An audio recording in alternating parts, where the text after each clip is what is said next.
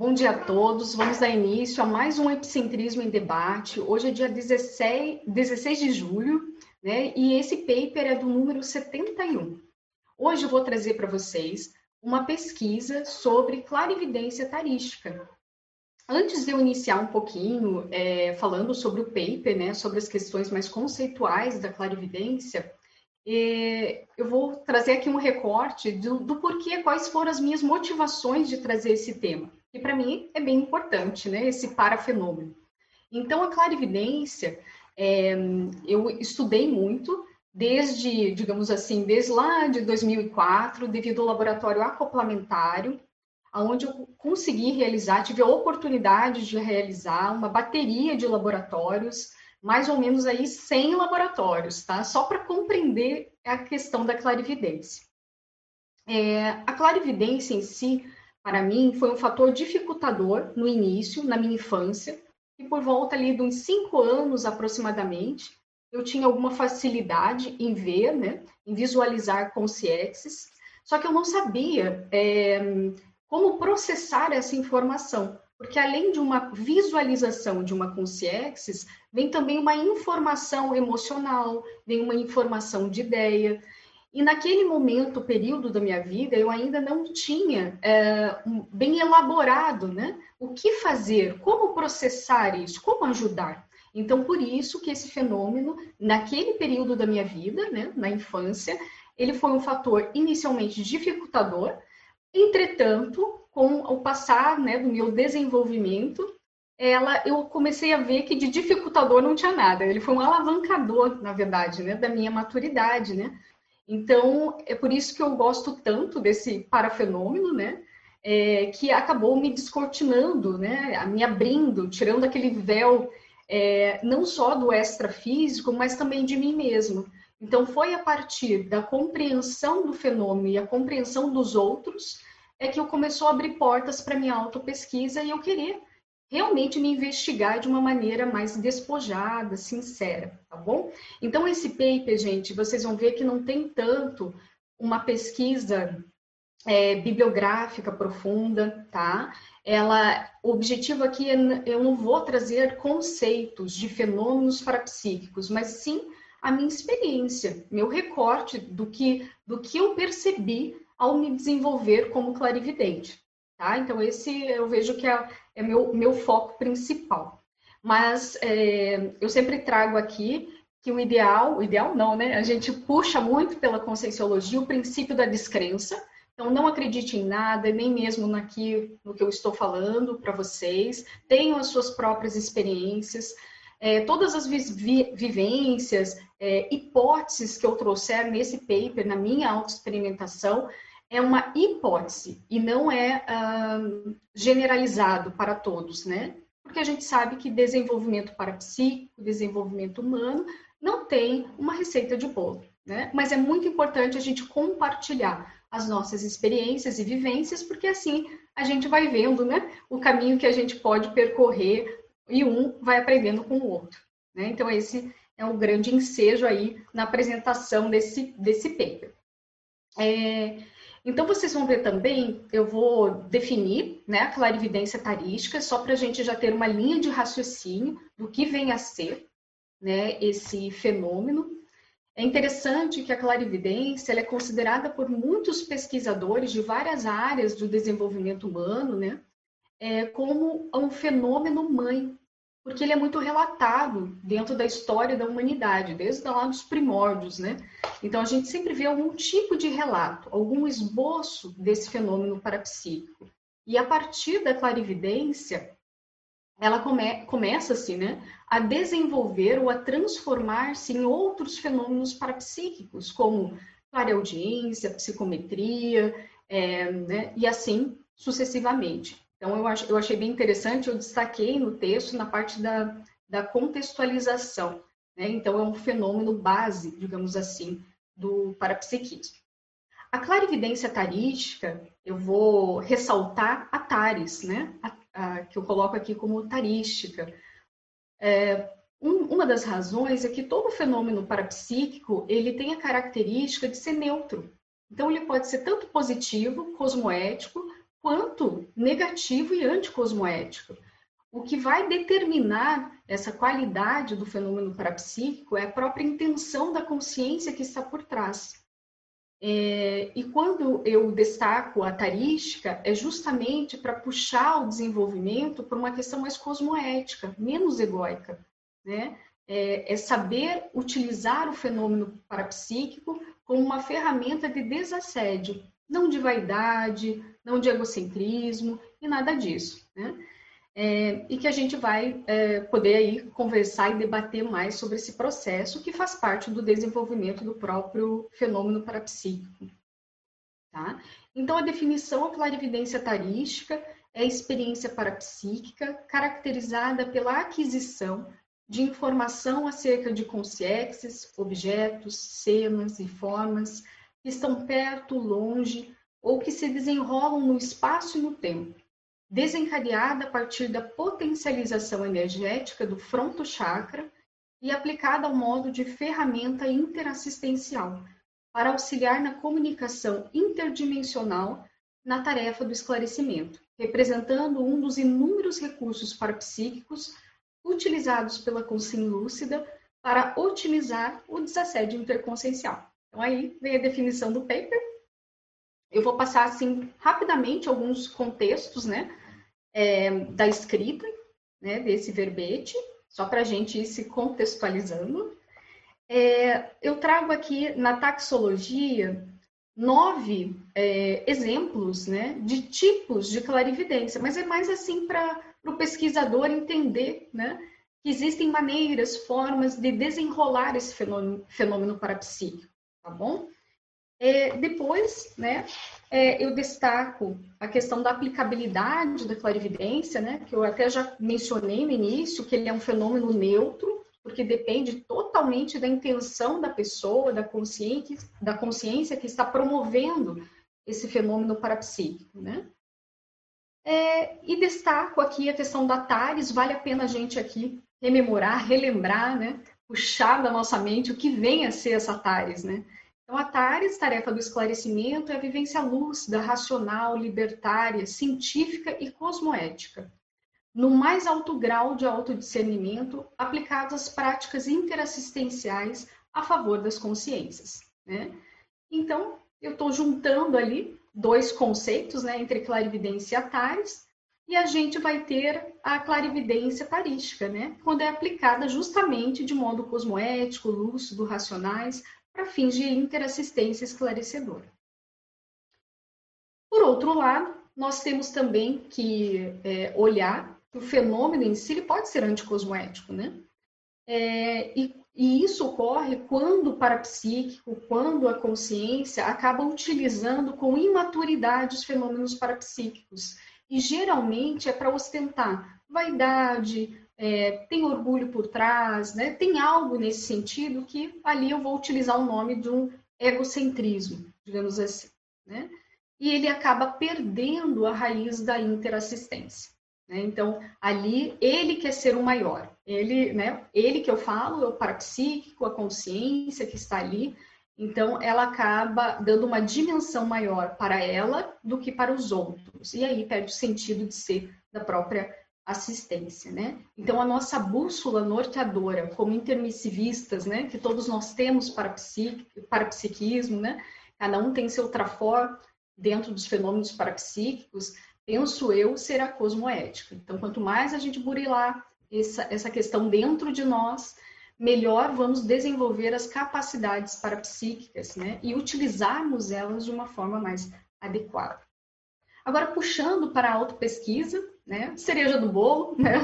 A casuística aqui que eu trago é que durante esse tempo de pesquisa, digamos assim, com os meus processos e com a temática clarividência, eu identifiquei três fases de desenvolvimento tá, que eu tive. A primeira fase eh, foi caracterizada lá na minha infância. Né? Eu falei para vocês que mais ou menos eu me recordo com quatro anos eu, eu já relatava algo é, sobre, é, é, sobre visualizar né, com CIEXs, né? É, e nessa primeira fase, é, ela foi, eu classifiquei, digamos assim, ela como parapsiquismo centrípeto, ou seja, estava muito mais voltado para mim mesma. Por que disso? É, eu estava muito mais envolta pelos sentimentos que eu estava percebendo e o desconforto que era promovido a partir desse acoplamento, dessa assimilação energética e da própria clarividência. Então, eu me voltava mais para o aspecto mais negativo desse processo. Né? E isso permeou ali desde a, nessa, nessa primeira infância, segunda infância, né? É, hoje eu vejo que é pelo próprio é, restringimento da consciência, né? Não tinha maturidade suficiente para ver além desse desconforto, né? A segunda fase, eu já consegui passar para um parapsiquismo mais centrífico, ou seja, voltado mais para fora. Mas quando eu falo fora, gente, não é menosprezar a si mesmo, né? mas eu vou entender, ter um, um pouco mais de equilíbrio nessa interação energética né? entre a própria pessoa e os outros, o mundo ao seu redor. Isso ocorreu mais entre a fase da adolescência final para a própria maturidade, para a própria adultidade, né?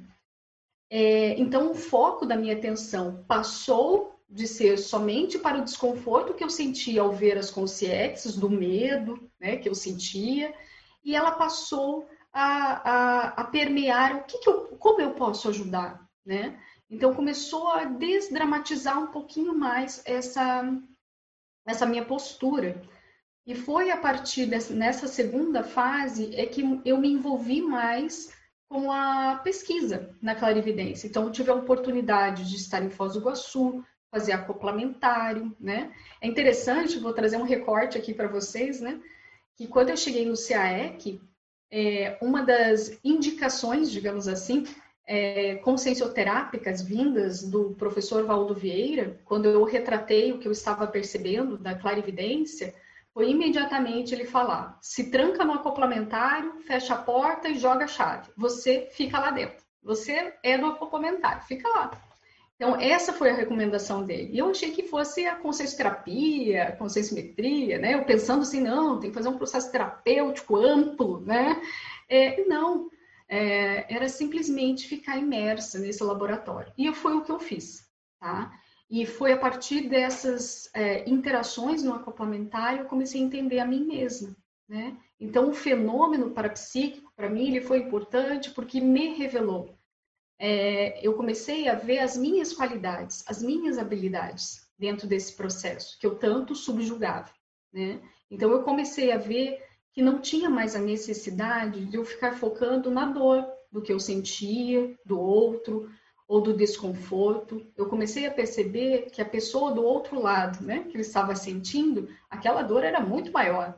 Né? Eu sentia apenas, sei lá, 1% daquilo. E aquele outro eu estou percebendo, né? Então, quando eu comecei a trazer esse universo para dentro de mim, eu comecei a entender mais o fenômeno e dar mais valor para ele, né? Então, eu saí do processo de ver só a dor para ver algo a mais. Aí foi, foi digamos assim, a, o verdadeiro fenômeno parapsíquico, né? Eu consegui ajudar um pouco mais. É, a terceira fase já compreende muito mais a adultidade, tá? E é o que eu me encontro hoje. Então, hoje eu vejo que eu consigo transmitir, de algum modo, a clarividência mais tarística.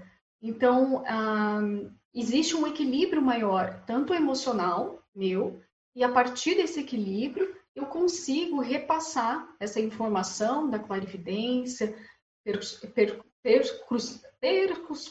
né, os ambientes, né, de uma forma muito mais equilibrada. Não que eu não erre, tá? Ou não que eu não, não tenha é, momentos, né, que eu preciso me readequar, me reequilibrar, mas é, está muito mais satisfatório do que não, né? E isso eu achei bem importante. Então, eu ressaltei essas fases de desenvolvimento e eu acredito que essas fases de desenvolvimento e de maturidade compreende a todos os fenômenos parapsíquicos, porque ela, ele está intimamente relacionado com o próprio aspecto da pessoa, do seu crescimento próprio. Então, eu, eu, trouxe uma conclusão minha, né, como hipótese, que quanto mais a pessoa mergulha em si mesma, no autoconhecimento, consegue ressignificar os seus processos de uma maneira sincera, ela consegue abrir mais portas para os fenômenos parapsíquicos. Né? Então, ela fica mais liberta para realmente enxergar aquilo que é mais amplo. Né? Então, ela, ela, ela para de sofrer né, com os seus processos. E aí é uma forma dela desafogar-se, né, digamos assim, né? ela conseguir enxergar melhor as coisas. Né? Então, eu vejo que andam junto o desenvolvimento parapsíquico com o desenvolvimento da própria intraconsciencialidade. Né? É, outro aspecto que eu acho bem bacana dos fenômenos, né, no caso da clarividência, é que a partir de um ponto de equilíbrio entre o próprio fenômeno parapsíquico, né, e, a, e o próprio processo pessoal, né, ela ocorre os extrapolacionismos, né? Então, no meu caso, então eu, eu saí da clarividência, daquele esboço, né? E começou-se a formar outros fenômenos parapsíquicos que hoje eu vejo que são muito mais elaborados, né? Então, às vezes eu não, eu não consigo visualizar como antes, que era muito mais concreto, né? Muito mais materializado. É, hoje eu vejo mais sutilidade no fenômeno, entretanto, o conteúdo desse fenômeno é impactante. Então, existe uma elaboração de conteúdo muito maior. Então, isso eu vejo que é, é possível acontecer com todos os fenômenos parapsíquicos, né? É, e também aqui, que eu coloco no paper, né? Na parte da enumeração, eu trago 10 exemplos de redutores de autodiscernimento. É, como eu estou falando muito desse binômio ou dessa interação né, de clarividência ou fenômenos parapsíquicos com a intraconsciencialidade, então, fui identificando alguns redutores desse autodiscernimento que, consequentemente, reduzem, diminuem a questão ou travam né, a própria questão do desenvolvimento parapsíquico. É, e outra informação, recorte que eu gostaria de passar é que nessas enumerações eu peguei muita pesquisa do acoplamentário. Então, a equipe do acoplamentário, ela sempre registra é, tanto as questões das vivências dentro do laboratório, né, sobre clarividência, mas também nos debates, que eu acho riquíssimo esse curso, né, onde a pessoa, e grande parte dos pesquisadores e alunos traziam, é, se queixavam, digamos assim, né, por não ter clarividência, que o, o laboratório do acoplamentário, o foco maior é no desenvolvimento da clarividência, né, e grande parte questionavam, né, falavam que não tinha essa clarividência, e a gente mapeava muitas vezes quais eram esses redu possíveis redutores, né, e que a própria pessoa falava isso. Então, a partir dali, eu fui agrupando, né, ao longo desse, desses experimentos, que foi mais ou menos 2007, é, 2004 até 2014, e eu vi que tinha algo em comum, né, desses redutores. Então, aqui eu trago para vocês, tentei colocar alguns exemplos para ficar assim até mais prático, né? É, para que a gente juntos possamos aí discutir né, e destravar o que tem que ser destravado né, nessa questão de, de clarividência. Então, é, se não tiver perguntas, né, eu vou passando. É, o número um que eu acho bem bacana, que é o acriticismo, né? Então, quando a pessoa ela tem uma tendência a não ser crítica, mas é, esse, essa crítica, gente, não é aquela crítica exacerbada, é a crítica equilibrada, é uma, uma, é, uma é, é, um questionamento que a pessoa faz antes de aceitar né, algo. Né? Isso mostra inteligência, cognição, né, racionalidade. Entretanto, algumas pessoas têm dificuldade, né? Por N fatores, gente. Fatores educacionais, culturais, né? Da própria, do próprio indivíduo, né? É, entretanto, quando ela tem esse processo, é, ela não questiona as vivências parapsíquicas que ela está tendo. E ela acredita no simples fragmento que ela visualizou, né? Então, ela não faz um exame minucioso. Então, a chance desse clarividente errar é alta, né? Então, e muitas vezes o que ele está enxergando, ou, ou algumas vezes ele nem enxerga, ele tem uma intuição, que eles falam muito assim, né? Eu, eu escutava muito isso no acoplamentário. E algumas vezes, é, pelo esse processo de repressão que a pessoa está tendo, ela acaba pegando o próprio mundo dela, suas ideias, suas emoções, e vai ofuscando a realidade extrafísica. Isso é seríssimo. Né? Então, de algo que estava aparecendo para ela, ela faz um cenário, né? E que mascara a realidade. Então, é, isso é possível acontecer? É, gente, para vocês verem a dificuldade que é um fenômeno parapsíquico, né? Porque ele depende da sua psique. Né? Então, por isso que é importante a gente usar técnicas para aumentar a nossa criticidade. Né? E aí a conscienciologia é riquíssima, ela tem um vasto campo para isso. Exemplo, as técnicas do holociclo, né? Fichamento, leitura lúcida. Aí eu me lembro que tinha pesquisadores que me perguntavam assim, Lilian, o que, que tem a ver fichamento com clarividência? Porque eu não entendo. Né? E, e, é interessante, parece que não tem nada a ver, né? Parece que são caminhos, vias, assim, totalmente diferenciadas. E não. Então, quanto mais a gente investe no intelecto, na, na questão da, da própria leitura, na própria interpretação, né? na atenção que, que essas técnicas promovem, você está mexendo com o seu processo cerebral e paracerebral. E isso você vai ganhando né? Sinapses, você vai ganhando neosinapses e assim por diante. Então, isso nos ajuda, é um atributo mental desenvolvido, ou que está sendo desenvolvido, e que desencadeia nesse alinhamento das parapercepções. Então, por isso que é importante, tá, gente? Então, é, mas, enfim, né? O dois é a questão do apego, que eu acho que é um termo aí é, bem comentado na psicologia, tem muita coisa escrita, mas eu acho que ainda é um tabu, tá? Essa é a minha visão. Então, o que seria o apego, né? Então, há pessoas que têm apegos excessivos, e podem ser a ideias, as pessoas, pode ser por objetos, né? É, e o apego é, um, é uma forma de insegurança emocional. E quando nós temos isso, de um modo bem consciente, ele acaba impregnando as nossas parapercepções, né? Então, é, um exemplo que eu trouxe é o exemplo do apego com uma outra pessoa, ok? Só para a gente entender. Então, é, quando nós perdemos, perdemos, vou usar assim porque ninguém perde ninguém, né? Mas quando uma pessoa dessoma e essa pessoa tem um laço afetivo muito grande conosco, e essa pessoa, né, que sofreu esse luto, ela tem um apego excessivo, ela acaba não conseguindo auxiliar essa, essa consciexis, agora recém-consciexis, né, por suas emoções que estão ali desgovernadas. E olha só, gente, todo mundo que tem esse elo, digamos assim, quebrado momentaneamente, ele vai passar por isso. Isso é a forma do luto, né? Hoje muito vivenciado nessa pandemia, né? É, então, esse apego ele pode ser do próprio luto, como pode ser uma característica da pessoa. E isso quem vai avaliar é a própria pessoa.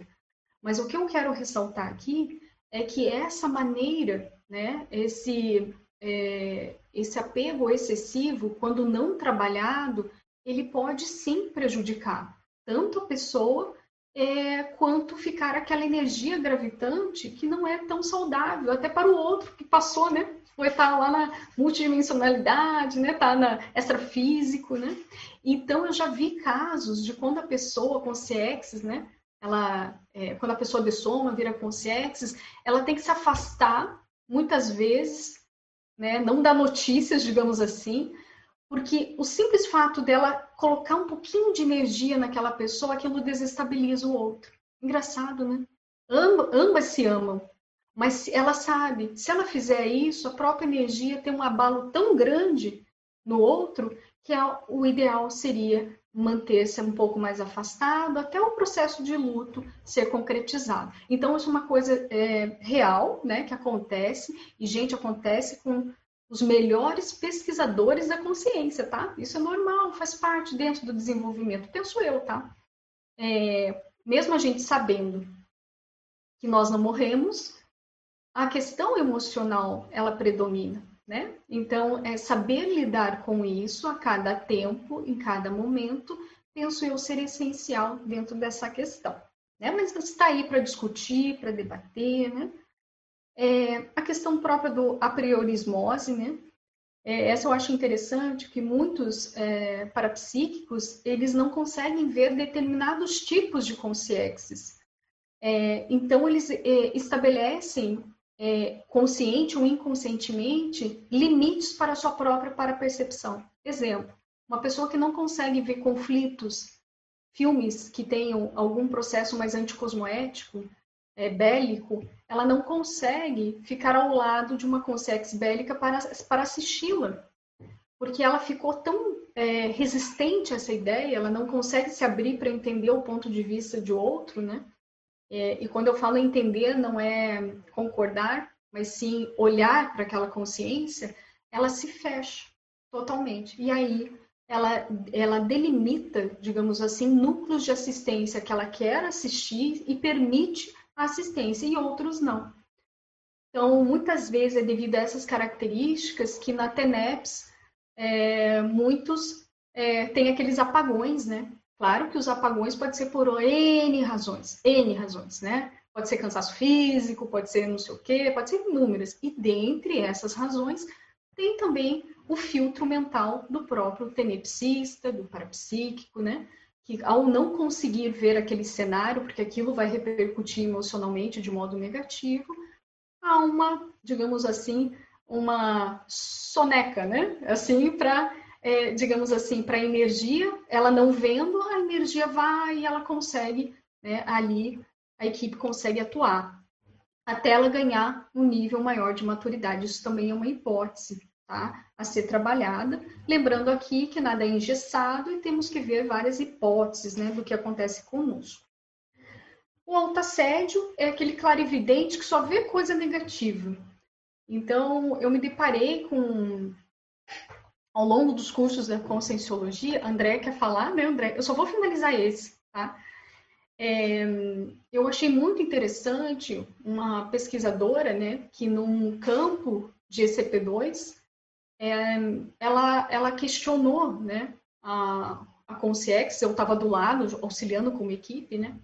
A Consciexes, é, por que, que tinha tantas consciências, é, negativas, assim, né? Ela via muito assistidos. E aí a Consciex falou assim, olha ao seu redor e identifique os amparadores. E ela, ela, ficou, ela ficou impactada com aquilo. Ela falou assim, quanto da sua vida você só vê ah, o, o, o, o, lado, né, digamos, negativos. Ela falou assim: nós temos quatro vezes mais de assistentes. Por que você não enxerga-os? Né? Eu aquilo eu achei muito interessante, né? Então não que desvalorizou os assistidos, mas eu aquilo eu trouxe para mim, né? O quanto que a gente só olha algum tipo de cenário com um enredo e não está vendo outros fragmentos que às vezes são até maiores, né? É, então, isso eu achei muito bacana. Então, a clarividência, é, ela, ela nos proporciona isso. E a partir dessa vivência, sempre quando eu vejo, vislumbro algo extrafísico, eu falo assim, isso é 1%. Eu, e aí? Quais são os outros fragmentos que eu não estou vendo? Então, ali eu crio uma imersão, uma reflexão para ver o que, que eu não estou vendo dentro disso. E eu acabei é, descobrindo que isso é uma técnica, né?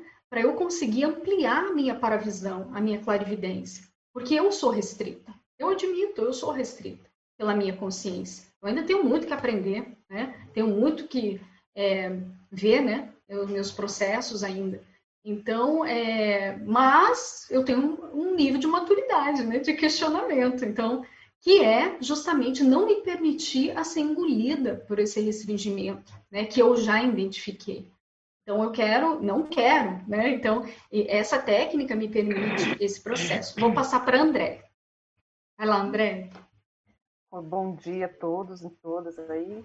Lilian, parabéns. Assim, quando você foi comentando, né, da sua experiência, principalmente com a complementar, meio que eu fiquei assim, nossa, que legal ter passado por isso, né? Então, é um assunto, né, é, que eu acho que é um dos, é um assunto muito importante, mas eu queria voltar um pouquinho. Eu sei que você estava indo item por item ali citando, né? Mas eu queria voltar no extrapolacionismo, se você me permitir. Claro. É, eu achei muito interessante quando você contou aí a questão de, a partir né, desse, dessa pesquisa da clarividência, você aumentar sua produção intelectual é, e a questão da TENEPS com autoparapsiquismo. A gente sabe de todo o processo, né? mas eu queria que se você puder contar um pouco mais de como foi essa questão da sua TENEPS com o autoparapsiquismo e, sei lá, às vezes dividir algum extrapolacionismo com a gente, né? alguma coisa assim se puder também, né? Mas se você pudesse é, ampliar a questão da TENEPS, fotoparapsiquismo, ia ser bom. Perfeito. Olha, Andréia, é, nessa minha busca de autopesquisa, né, que eu, é, quando eu estava lá na segunda fase, né, estava enfrentando né, esse, esse processo da, do próprio parapsiquismo, quando eu falo enfrentar, gente, só para vocês entenderem, na minha cabeça, naquele período, na época, né, entre a adolescência ali, é, eu não valorizava meu parapsiquismo. Então, na verdade, eu queria correr dele, né? E é interessante que, pela conscienciologia, quando eu adentrei a conscienciologia, é, eu, eu queria ver algum modo de não ter tanto a clarividência, né? E eu via que os colegas que estavam comigo eram justamente ao contrário, né? É, mas isso é por N razões, né, André, aqui, né, de raiz e tudo mais, né, raiz consciencial. E quando eu me deparei é, com esses é, sofrimentos, sofrimentos quando eu falo, gente, é assim, que a clarividência, ela não vem sozinha. Ela vem com acoplamento, ela vem com assimilação, nenhum fenômeno parapsíquico, ao meu ver, ele vem sozinho, montado, só dele, né? É, então, ver a consciência em si não era tanto o problema para mim, tá? A questão era a informação que aquilo me trazia, né? Então, o que eu fazia, o que eu faria com aquela informação, né? Como que eu ia processar isso? Né? Então, se, existe uma demanda ali. E uma jovem, né, ali no início da vida, não tinha essa maturidade para saber. Mas, ao mesmo tempo, eu tenho um traço muito grande de, ter de determinação. Então chegou um ponto que eu falei assim, não, peraí, não vou ficar assim agora, fugindo de tudo, né? Não ter, é, ficando nesse, é, é, sabe, tipo, não saber o que fazer, ficar, é, chegou um ponto que saturou. Eu falei, não, vou encarar. Então, ao mesmo tempo que eu queria fugir no início, eu estabeleci para mim mesmo, falei assim, agora eu quero ver, agora eu vou até o final para descobrir o que, que é isso. E foi a minha força motivadora. E foi a partir desse enfrentamento, né, que eu, eu falei assim, agora a clarividência, eu vou pegar ela, né, destacar ela aqui, vou entender tudo que der, né, para nunca mais me pegar né, esse, esse processo, né. E quando eu comecei a me aprofundar com cursos, né, eu realmente me abri, tá, Andréia? Assim, nos cursos eu me abria mesmo, porque eu, eu não queria, eu queria para mim mesmo, eu queria é, enfrentar esse processo, não ter mais é, essas travões que eu tinha. E quando realmente esse caminho se abriu, é, eu, eu, eu, eu, estudei muito a TENEPS, tá? Porque um traço também eu, que, eu, que eu trago, assim, é de, é de assistência, tá? Então, nunca fui uma pessoa fechada ou algo assim. Eu sempre gostei de ajudar.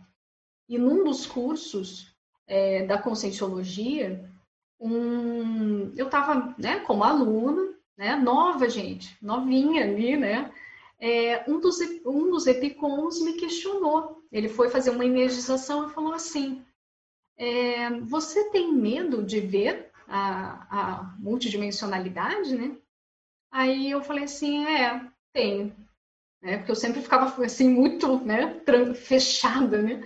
E ele falou assim: você, é, se, se o que você está vendo aparecesse para você concretizado aqui agora, você ajudaria? E eu tinha visto uma consciência mesmo, estava precisando ali, né? Aquela foi um insight do professor, do preceptor, muito bom. E eu falei assim, claro que eu ajudaria. E eu fui muito sincera. E foi a partir daquele dia eu fiz a conexão que consciência é consciência.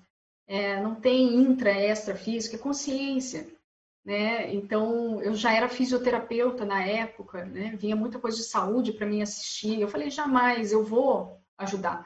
E com essa convicção que eu tinha da área de saúde, eu transpus para a clarividência. Parece bobo isso, né, gente? Mas existe uma dicotomia de pensamento, né? Que era extrafísico e intrafísico. No momento que eu juntei as pontas, eu consegui é, puxar dois traços meus para andar, né? Tipo, que é a da assistência, né, com o parapsiquismo, juntei e, e consegui andar.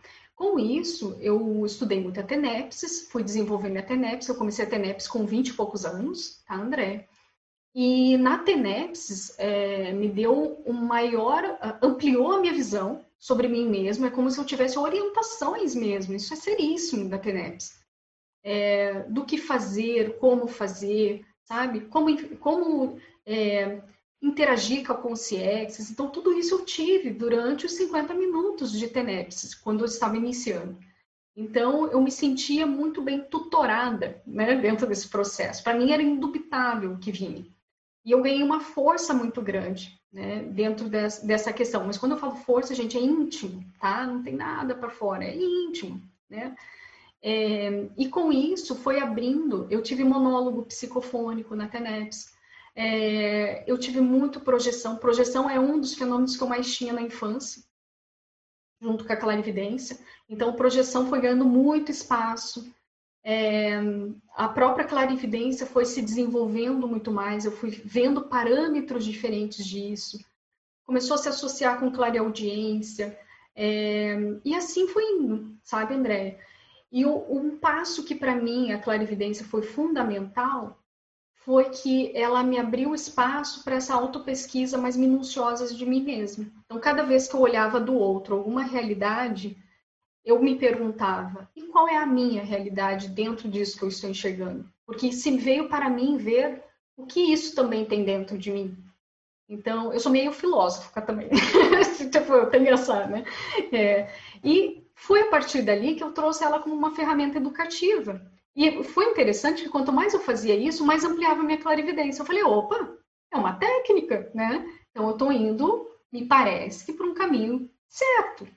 E ali eu, a gente, eu, eu, eu fui vendo que foi desenvolvendo, né? Então eu fui vendo trafores que estavam omissos, né? Que não estavam sendo tanto utilizados. E também é, trafares, que eu via que às vezes eu estava na mesma condição daquela pessoa que eu estava vendo todo aquele cenário, né? A única diferença é que ali naquele momento eu estava como espectadora, né? E a pessoa estava vivenciando o conflito em si, né? É, então foi a partir disso que veio, foi, foi surgindo esses extrapolacionismos e tudo mais. E durante a TENEPS veio muita ideia de eu escrever sobre o que eu estava enfrentando. Hoje eu sei que existe a técnica, né, da escrita terapêutica. Até a OIC utiliza muito esse processo, né? Então, cada vez que eu via algo, eu escrevia, Andréia, e aquilo alinhava meu pensamento. Eu entendia cada vez mais quando eu escrevia, entende? Então, fui somando fenômeno parapsíquico, a escrita, que para mim foi altamente terapêutica, ela ressignifica de fato. E dentro da minha escrita, então, quando eu, quando eu escrevia né, uma vivência, um traço que eu estava estudando, é, eu, eu, eu notava que formava um bolsão de energia. E aquilo era como se fosse, como se fosse, tá? Uma TENEPS que eu vivenciava. Então eu via que ali chegava com sexes, é, que a partir do meu alinhamento de pensamento eu percebia uma expansão de energia e que ajudava tanto para mim quanto para conscientes que estavam ali. E aquilo foi viciando, mas de uma maneira positiva, né? Eu comecei a ganhar mais fôlego nisso. É, e foi a partir dessas pequenas escritas, né, que eu também fiz um passo grande para a conscienciometria, para a consciencioterapia, e tudo que eu desenrolava dentro desse processo eu escrevia. Para mim é como se fosse uma conclusão, tá, André? Então, escrita para mim, é por isso que eu sempre faço algo escrito. Então, eu posso até demorar, mas assim, eu trabalho, trabalho, trabalho, trabalho, para mim tem que ter uma escrita. Eu sou meio, sabe, nesse sentido para dar um, uma finalização, mas essa finalização é na minha cabeça, né? para minha consciência, sabe? Porque dali eu consigo ir para um outro passo. Mas foi um processo que eu desenvolvi e que eu acho que é terapêutico, que me mantém sempre em, em autoconsciência terapia, autoconscienciometria. Foi uma maneira que eu consegui. É difícil? É, sabe, Andréia? Porque o ritmo da nossa vida, se a gente for ver, né? Estudo, trabalho, se a gente for ver, a gente deixa de lado essas técnicas, né? E eu sempre trago, eu, eu, eu tenho lembretes, né? Hoje eu estou fazendo medicina. é, eu falei assim, a única coisa que eu não quero é perder essas técnicas, tipo, não ter tempo para elas, né? Não posso, né? Eu sei muito bem do porquê que eu estou hoje fazendo medicina, tá? Dentro da minha programação existencial, eu sei o porquê, mas eu não posso perder esse meu, entendeu? Esse meu foco, esse meu guia, né? Que são as técnicas. Então, vira e mexe eu tô fazendo, né? Então, dou um jeito, eu, né? Para fazer essas anotações, para depois vir um, um, uma coisa mais robusta na escrita, e isso me faz sair desse restringimento, sabe, André? Que é a gente não adianta nessa dimensão, a gente acaba mergulhando em coisas que nos restringem, né? Então isso é uma forma de eu sempre ter um, um, um respirador, digamos assim, né? Algo assim. E vai, a gente vai patinando aqui, vai ali, vai ali, vai ajustando e vai indo, né? Então eu vejo que o fenômeno parapsíquico ele dá esse alívio essa, quando eu falo respiração, é até um certo ponto essa rememoração intermissiva, né? Da nossa, né? Uma conexão maior com a nossa essência. Então, é, o fenômeno ele traz isso, a escrita nos ajuda, então, no processo de dessa terapêutica maior, né? Porque a gente continua nos nossos processos e assim a gente vai, camin vai caminhando, né? Penso eu que é um caminho mais para Tales, né? Dentro, mas sempre tem que estar de olho, né, André? Então eu falo sempre, é sempre aprendente, vira e mexe a gente pisa numa banana, às vezes resbala, né? Mas nada que juntar a casca e vamos de novo, vamos lá, né? Anota e vai, vai indo. Eu só não quero errar os mesmos erros, né? É isso que eu não quero. Errar novo, ok, tranquilo, vamos embora, a gente aprende, né? Se não conseguir, pede ajuda. Mas errar sempre as mesmas coisas, eu acho isso já mais delicado e eu tento não fazer isso, né? Do que eu consigo ver, né? Não sei se respondeu, André. Não, respondeu sim. Obrigada. Obrigada a você. Posso, Tem mais perguntas, perguntar? gente? Claro. Eu, eu tenho muitas. Uau. Eu escolhi a primeira. Aqui também. ó, o Hernani também, ó, tá cheio de perguntas ali. Aí o Odílio que falou. É, mas, é, primeiro, parabéns. Parabéns pela organização das ideias com que você colocou aqui. E agradecer muito. É muito bom saber que essas informações estão sendo veiculadas para o planeta com esse cunho de organização e de entendimento. Né? Uma outra condição, é, você já colocou muito bem, mas é, só para construir o fluxo das ideias de onde eu quero te pedir para aprofundar e trazer a sua opinião, é, você já colocou a condição do fenômeno parapsíquico, no caso você está falando da clarividência, mas todo fenômeno parapsíquico, fenômeno fenômeno é só mais um fenômeno dentro de um montão de fenômenos que o ser humano vivencia no dia a dia. E quando ah, você mudou o seu enfoque, né, você passou a procurar ali dentro o que havia de evolutivo. Assim que eu estou ouvindo aqui o que você escreveu e falou, é, a vida mudou de cenário. Quer dizer, é, o conteúdo era o mesmo, mas você ainda não tinha chegado até ele, né? E estou assim, embevecida, estou me deliciando com o fluxo das ideias que você está trazendo. E lembrei é, lá da minha infância, como você já colocou da sua infância, e fiquei perguntando assim, como ajudar é, aquela pessoa, aquele adolescente ou até mesmo aquele adulto que tá, vai te ouvir ou está ouvindo, mas vai te ouvir. Né? A nossa intenção é essa. Quando a gente entra na internet, a gente está para o planeta, né? E é, o que essa pessoa faz? O que essa criança, por exemplo, uma outra coisa que me faz um link bem claro, assim, a minha neta hoje tem seis anos de idade e ela é uma Lília de seis anos de idade. E, então, assim, me ajuda para o que ela pode ouvir, por exemplo, com os 8, 9, 10, 11 anos de idade, não precisamos esperar um acoplamentário para ir adiante. Se bem que pode ser que exista um complementar para a criança, né? Bem, isso não sabe. É. Mas eu queria saber de você, da sua experiência, assim, o que você tem para falar para uma pessoa que não conhece a conscienciologia? Pode ser? Tá, claro. E você me ajuda, tá, Marina? Minha, minha... qualquer coisa. Seguinte, eu vejo, Marina, uma técnica que, é, quando eu, assim, na minha infância, é, eu tive uma orientação extrafísica que eu vi assim que foi fundamental. Então, vou compartilhar com vocês e eu até escrevi no livro para psiquismo da infância. É, quando eu tinha um fenômeno, principalmente a clarividência, eu tentava falar com os adultos ao meu redor. Isso é bem comum, né? A criança ela tenta verbalizar aquilo que vivencia. Mas como não, não tinha uma orientação, e gente, quando eu falo orientação é porque nem sempre o progenitor ele está preparado né? Então tem inúmeros fatores, isso não, não desmerece eles, né? É, isso eu entendo muito bem. Então, é, veio uma orientação extrafísica de eu desenhar, Marina. Então, a partir daquilo, é, tudo que eu vivenciava, eu não, eu não falava mais para aquelas, porque não tinha espaço, sabe, para esse, esse diálogo. Então, eu desenhava. E é interessante que cada vez que eu desenhava, aliviava aquela pressão emocional do que eu sentia. Porque vamos lembrar aqui, a criança ela vai visualizar, mas não é só uma cena. Tem um conteúdo ali informacional, né, de ideias, de emoções, né, que não é só dela, que é daquilo que ela está visualizando. E é isso que a criança confunde, porque ela ainda está com o cérebro dela em formação. Ela ainda não conseguiu colocar toda a potencialidade dela como consciência, né? Os atributos desenvolvidos, as heranças dela, ali naquele momento. Então, por isso que a criança ela, ela, ela tem esse início de dificuldade, né? Então, eu achei uh, um caminho bem lógico esse processo. Então, permitir ela a desenhar, que é uma forma de expressão dela. É, por mais, sabe, Marina, que eu sou netinha, eu conheço ela, ela é uma fofucha, adoro ela né, realmente ela tem, assim, é diferenciada, né, singular.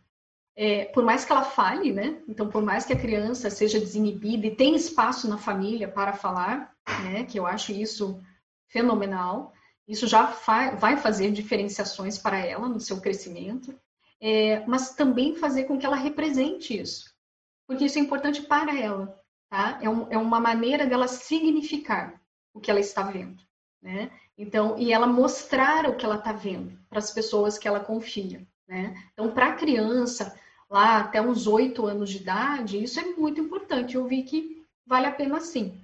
E se o ambiente permitir, né? Se ela tem pessoas para que, que que conseguem trabalhar com esse tema, é, aí eu acho super importante trabalhar energia com a criança, principalmente na natureza, mas de uma forma espontânea, né? Então, às vezes, tinha, tinha adultos que me perguntavam assim, Lilian, tem que ter uma metodologia para fazer isso. Eu entendo que, eu também concordo em metodologias, processamentos, a gente tem que ter uma organização. Mas quando a criança é muito novinha, e eu estou falando abaixo dos oito anos, essa liberdade de expressão, ela está condizente com a abertura do parapsiquismo. Então, a gente tem que saber dar liberdade para a criança nessa faixa etária, porque ela está se redescobrindo. Né? E, então ela tem que se soltar e a natureza é muito boa nisso, né, Marina? É, que é todo quando a gente sai na natureza, pode perceber, a gente é. se solta mais, é. é. natural, independente do temperamento nosso. E é pelo processo da fitoenergia. Então tra é, trabalhar com a terra, é, plantar, mexer com as plantas, caminhar, parece tão bobo, né? Às vezes eu falo isso para os pais, eu falo, ai, Lilian, mas o que, que é isso, né? E tem é. tudo a ver, gente, com o é. desenvolvimento da parapercepção. Porque lembre, a parapercepção, ela é a percepção somática acrescida da bioenergética. Acrescida. Então, a gente tem que desenvolver as cinco habilidades nossas sensoriais deste corpo, porque essas, elas vão abrir caminhos para as outras. Então, por isso que é importante toque, por isso que é importante andar né, na natureza. Isso ó, é, é antigo, é milenário esse processo, né? Então, é, essa informação, essa herança, a gente só melhora, qualifica ela, né? Mas eu vejo que para a criança é importante isso. E quando ela for é, energizar a plantinha, ver as diferenças quando você energiza uma planta e a outra. Então, isso a criança ela fica muito atenta e ela vê que é concreto por ela, né? Isso que é bacana. Não precisa bacana. você falar, né? Não e aí, não precisa você ficar explicando, né? Tipo assim, é. ó, é assim. Porque o erro nosso como adultos é porque a gente já tem um julgamento, já tem, né, as nossas convicções. E quando a gente fala o que nós achamos de, do processo que está colocado para a criança a energia, ela vai criando também as mesmas concepções, né, que podem estar certas, podem estar erradas, mas a gente não está ensinando ela a questionar, a raciocinar, a discernir. Então, por isso que é importante para crianças menores esse processo. Quando ela já ganha mais de oito anos, aí sim o diálogo se transforma em algo mais é, diferenciado, no sentido de é, colocarmos informações, mas sempre fazendo com que ela se questione também, né? Mas vai mudando essa, esse diálogo, né? Mas muito eu penso bom. que é por aí. Muito bom, muito bom. Você colocou a questão dos métodos, a importância de organizar o aprendizado e tudo bem, mas é bem interessante que você trouxe, porque se a gente começa né, nos pequenininhos a colocar determinados métodos, seja ele qual for o melhor do universo, ou como você acabou de falar, é, é, orient... conduzir ou induzir a criança a seguir as suas convicções, né? Ela mesma não sabe o que tem dentro dela, né, Lília? É. Agora, é. se até os oito, nove anos de idade você estimula ela a trazer a percepção, ou seja, a para-percepção que ela já tem lá, o quanto de empoderamento, de segurança esse futuro adulto não terá, né? Não terá. A gente poderia resumir assim o que você falou e dizer, vamos supor que é, uma pessoa com seus 15 anos de idade e ela esteja assim bem afetada pela é, para a percepção e ela não teve essa infância, essa oportunidade que você falou. Ela, ela procurar psicólogos, e você acha que isso ajudaria? Eu estou querendo constituir um cenário em que a conscienciologia, a pessoa ainda não chegou na conscienciologia, ah, okay. porque hoje, pela nossa vivência, você me disse se eu estou correta, né? É, a conscienciologia, pelas técnicas, você vai aprendendo que as técnicas funcionam, né? Então, você fez o resumo, né, é, desde o início, de algumas técnicas e a gente funciona. É, será que esse adulto, esse, esse mini adulto, teria um caminho? A psicologia, você acha que ajudaria? Olha, Marina, sim, tá? Eu, eu, eu acho que ajuda. É, porque a psicologia é o autoconhecimento. Então, se a pessoa ela não teve o alcance ainda na conscienciologia, qualquer ferramenta que amplie o seu autoconhecimento, essa, essa descoberta de si mesma, vai ajudar ela. Tá? Muito e bom. muitas vezes cria um espaço para o amparador ali, né? Ou da família, ou da própria pessoa, ou do próprio terapeuta que está do outro lado, né? Porque às vezes a pessoa está tão assediada, né? É, dentro dessas confusões, né? Que ela está vivenciando, cria um espaço mental para que o amparador consiga se conectar com ela. E muitas vezes vai vir ideias, insights, né? É, quantos relatos que eu vejo de jovens que a partir de vivências assim tiveram insights de buscar conscienciologia, de buscar alguma outra ferramenta que abordasse a questão parapsíquica, né? Só que eles não tinham a coragem de ir buscar. Então, é, eu acho que é muito importante, sim. Muito toda bom. rede de apoio, toda rede de apoio, gente, é importante nessa fase da vida, né? Muito Porque é bom. é uma, uma redescoberta, né? E o é. jovem, é, eu vejo assim que é, é, a gente não, não nasce com uma bula né, orientativa de como nós somos, né? Eu fazia essa proposta, né, Marina? Bem que o evoluciólogo é, podia nos é, dar um manualzinho, né? Exato, Você nasce, vem um é. manualzinho. A Lilian, você sabe que eu pensei algumas vezes nisso, eu pensei. Eu queria acertar, igual você falou, eu queria acertar, mas eu não quero mesmo os erros, mas mas cadê o manual, né? Como, é, como é que é isso, né? É, então, bom. como não, não, nós não, não viemos né, com esse manual uhum. e temos que descobrir por, por nós mesmos, né? Uhum. Eu vejo que é muito importante essa, essa busca de autoconhecimento. Que bom. Agora, uma coisa que eu acho interessante, agora é mais para as famílias, né? Então, se dentro da sua família tem um parapsíquico, ele é novo, pode ser adolescente, pode ser criança, é, eu só peço assim zelo, cuidado para não enviarem em grupos místicos, sabe, Marina? Porque muitas Por vezes, pela observação dos pais, né, o que eu vejo de, de grande parte de, dos pais relatando, é assim que eles levam para esses é, para esses núcleos dogmáticos, místicos, né? E muitas vezes eles bloqueiam a para-percepção dessa criança e o intuito deles, para eles, é bom, porque daí vai tirar o sofrimento da criança daquele momento. É, entretanto, não é por aí, tá? Então, quando você bloqueia, imagina uma outra pessoa bloquear você com as suas energias no momento que você está restringida, né? Você está buscando entendimento do que está acontecendo com você. Aquilo é uma marca para essa consciência. E muitas vezes elas não conseguem se desvencilhar desse processo, não conseguem se desfazer desse bloqueio, né? Então, eu vejo assim que toda habilidade que vem com a gente, ela não é negativa, ela só está faltando uma compreensão desse processo. Então, busquem pessoas que consigam orientar vocês, tá? É, que consigam instruir, mas toma cuidado. Tipo, essa orientação não pode ser fechada, engessada, sabe? é, ela tem que ter a liberdade da própria pessoa se, des se descobrir. Né? Então, eu acho isso muito bacana. Ou a mesma coisa é essa, esse parapsíquico, né? Ela para virar um médium ou algo nesse sentido, sem uma maturidade dentro dos processos dela. Né? E aí vem uma habilidade parapsíquica, ah, muitas vezes o grupo de apoio, é, eu vou falar aqui espiritual, porque é nesse meio que acontece, né? não tem esse processo de desassimilação, não tem uma orientação dentro dessas questões, né? Muito bom, então, muito bom. Fiquem de olhos abertos, né? Dentro Sim. desse processo. Muito bom, só quero re ressaltar a sua frase de ainda há pouco. Toda habilidade não é negativa. Se bem conduzida, ela está naquele ser humano para ser é, desenvolvida, entendida, né? e, e ser aplicada para o bem, para a evolução, né? É. Muito bom, muito bom. Muito obrigada. Obrigada.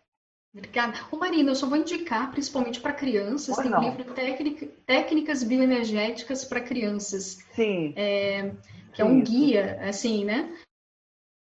Então, eu e a Aline Niemeyer, a gente colocou de uma forma super didática várias técnicas para a criança e ela pode desenvolver, né, junto com os progenitores, educadores, desde a parte energética até os atributos mentais, atenção, concentração, tem várias dicas bem bacanas. Então, quem tiver interesse.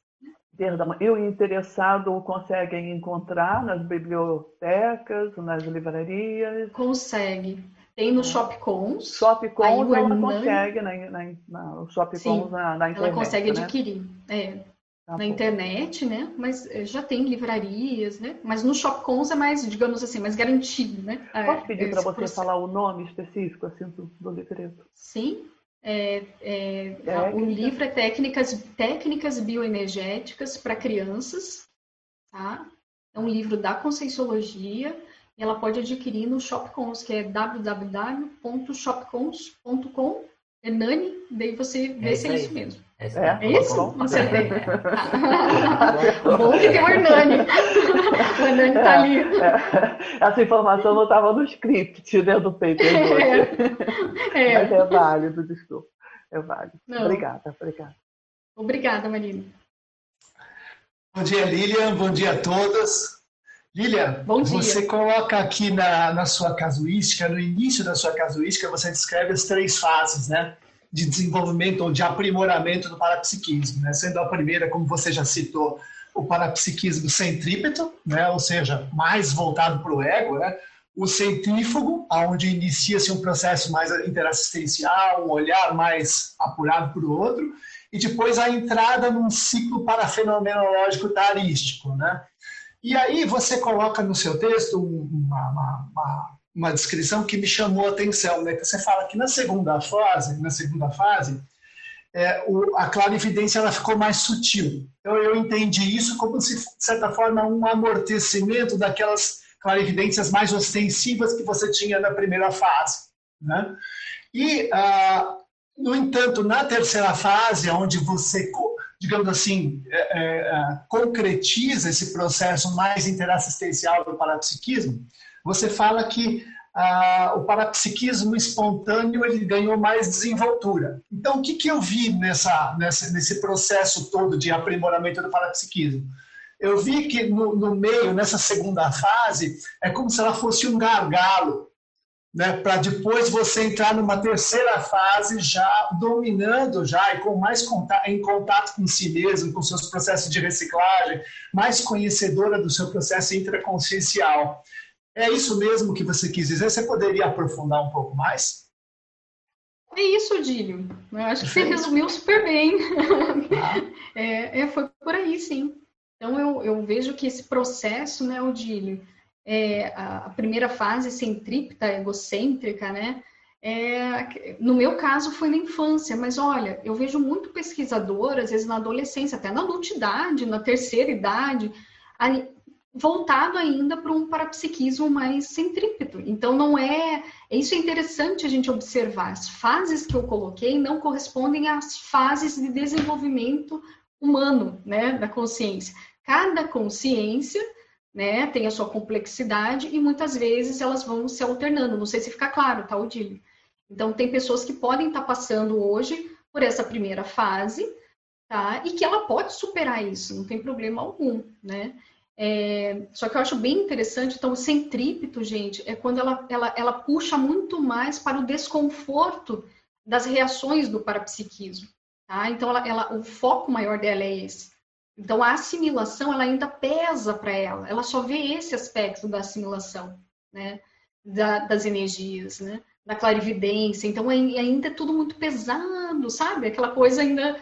É, então, é, isso ainda está voltada muito para a pessoa, tá? E no momento em que ela vira essa chave, quando ela vira a chave, eu estou falando de autopesquisa, mas isso tem que ser muito sincero, gente, não é participar de cursos é, com carteirinha, né? Assim, nada contra. Eu acho muito bom participar de curso, mas é assim, a pessoa ela tem que estar disposta, aberta, tá? A fazer esse esse esse fluxo, né? De autopesquisa. Então a chave está com ela, tá, Odílio? A chave desse processo. Eu acho que está travado, eu só queria ver se está tudo bem, gente, se vocês estão me escutando. Perfeito. Tá sim. Tá Perfeito, sim. tá? Ai, obrigada, Dini. Mas é, não sei se eu respondi também, né? Mas então eu vejo isso que é importante enfatizar. Então a chave está dentro da própria consciência, independente da fase que ela está passando, né? Fase que eu falo, a fase do desenvolvimento parapsíquico, quanto a fase que ela se encontra hoje na sua vida intrafísica. Há tempo de superar, tá bom? Então, independente das fases, isso é o mais importante. A questão é se abrir mesmo para essa autopesquisa dos traços, né? não ter medo de errar no sentido. É, eu acho que né, essas fases são fundamentais, a, a consciencioterapia, conscienciometria, né? Então, é, e isso nos dá. É, é interessante, né, Odílio, porque eu vejo assim, é, no primeiro momento, fazer esse primeiro passo de conscienciometria, consciencioterapia, eu acho difícil, tá? É, e quando começa a reverberar os seus traços, fica um pouco mais difícil, não é isso? E aí eu sempre brinco assim: é, se segura, coloca o cinto de segurança, que o melhor só está por vir. Né? Então há uma fase de enfrentamento que é desconfortável, mas depois, gente, só tem benesses, né? Exemplos, você vai ver muitas coisas boas de você mesmo, né? Então se segura firme nessas técnicas, que a tendência é você se desenvolver cada vez mais, mas tem que furar essa bolha, né? Ou seja, essa fase, digamos assim, de um gargalo, de um autoenfrentamento, ela acompanha também uma fase também de, certa forma, uma, uma, uma diminuição dessas parapercepções. Você, é, você vê isso é. também? Ah, é. Eu, eu esqueci. Isso. No meu caso, tá, Odílio, eu vi que a primeira fase, que para mim foi a infância, eu visualizava as coisas muito mais concretas. Tá? Então, os conceitos apareciam é, detalhes, detalhadas para mim. É, quando eu passei para a segunda fase, não era tão detalhado assim. Entretanto, a informação que vinha é, sobre aspectos daquele ambiente, daquela pessoa, para mim mesma, elas eram mais concretas. Mudou, tá? Então, antes era mais a imagem que era concreta, hoje a informação para mim é mais concreta como um todo. É, e isso para mim tem muito mais valor, né? Porque a clarividência é só uma forma, a gente tem que ver o conteúdo, né? Dentro desse processo.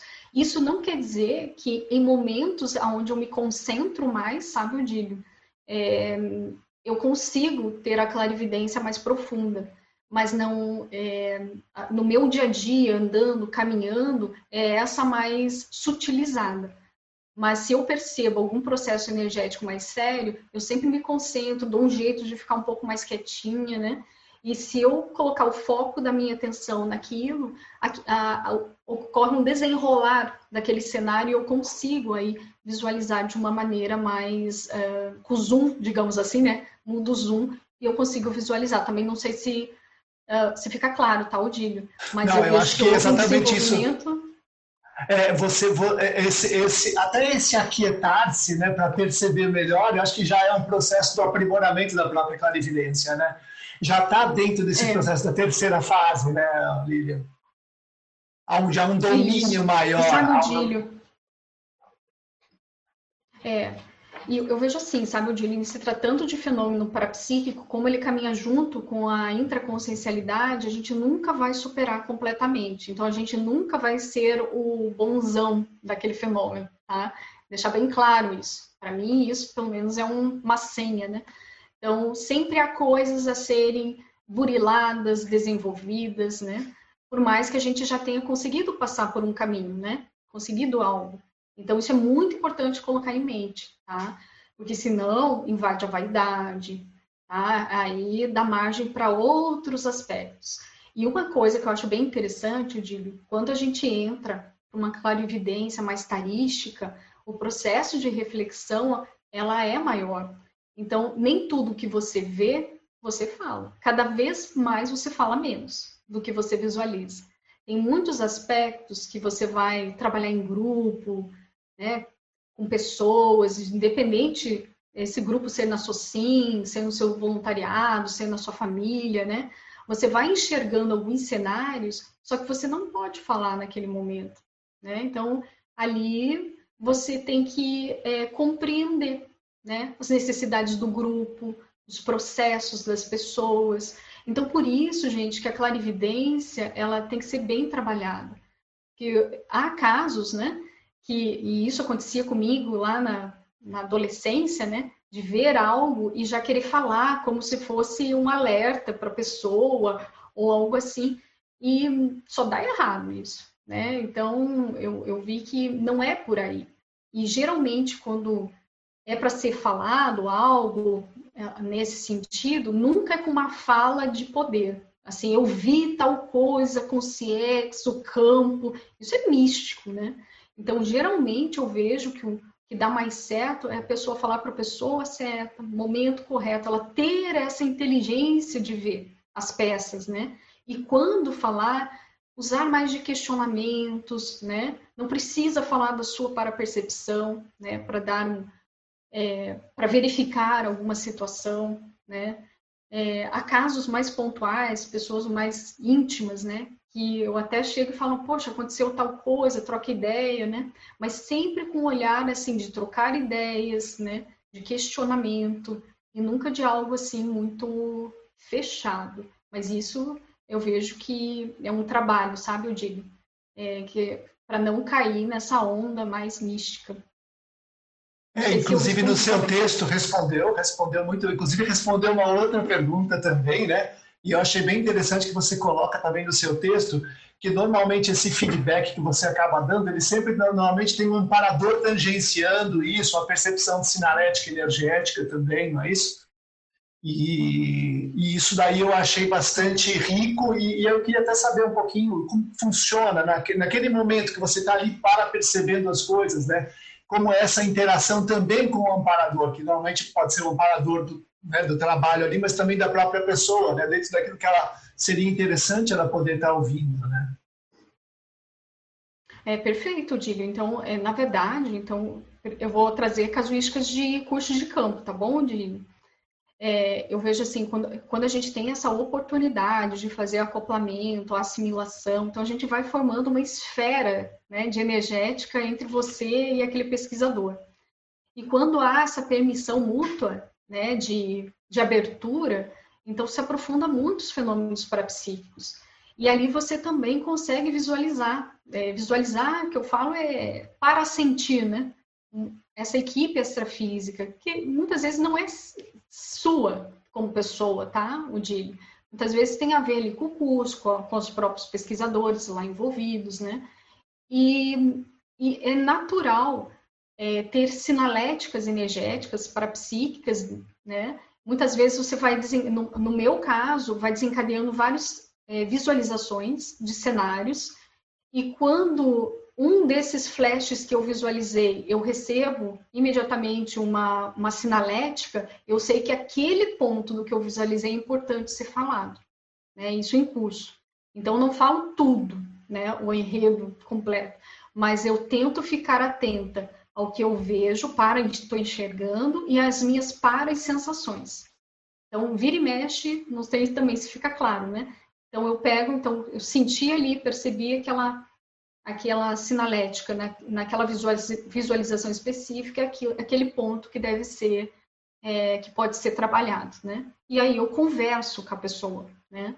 Eu, eu tento ao máximo ali é, não ter um diálogo de cima para baixo, ou algo que, sabe, eu faço, eu tento ao máximo trazer como hipótese é, para a gente refletir juntos, porque lembrando, todo mundo tem restringimentos, todo mundo tem filtro mental, todo mundo, né? Isso é natural, então é como poder trabalhar isso. E a intenção direcionada realmente, de fato, para querer ajudar um contexto, né? Sem ganhar nada em troca nesse sentido, né?